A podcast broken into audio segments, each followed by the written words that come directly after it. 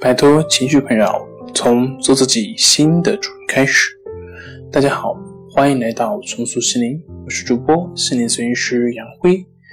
今天要分享的作品是：神经症患者一定不能自怜。想了解我们更多更丰富的作品，可以关注我们的微信公众账号“重塑心灵心理康复中心”。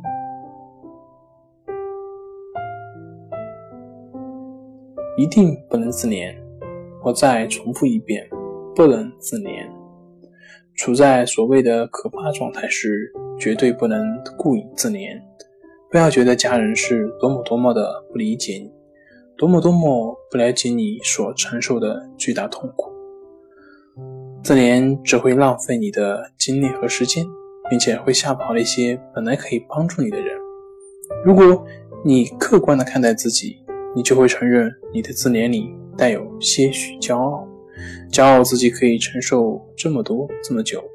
对于这一点，你尽可以为自己感到自豪，同时在尝试找新方法的同时，让这种坚韧与自豪帮助你重拾信心。有些患者在我提到自怜时会显得一脸茫然，这是因为他们的大脑被。各种令人迷惑的问题占据着，以至于他们从未想过要可怜自己。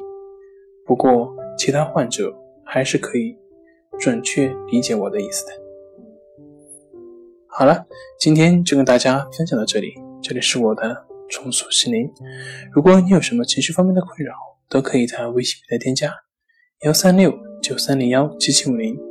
幺三六九三零幺七七五零即可与专业咨询师对话，您的情绪我来解决。那我们下期节目再见。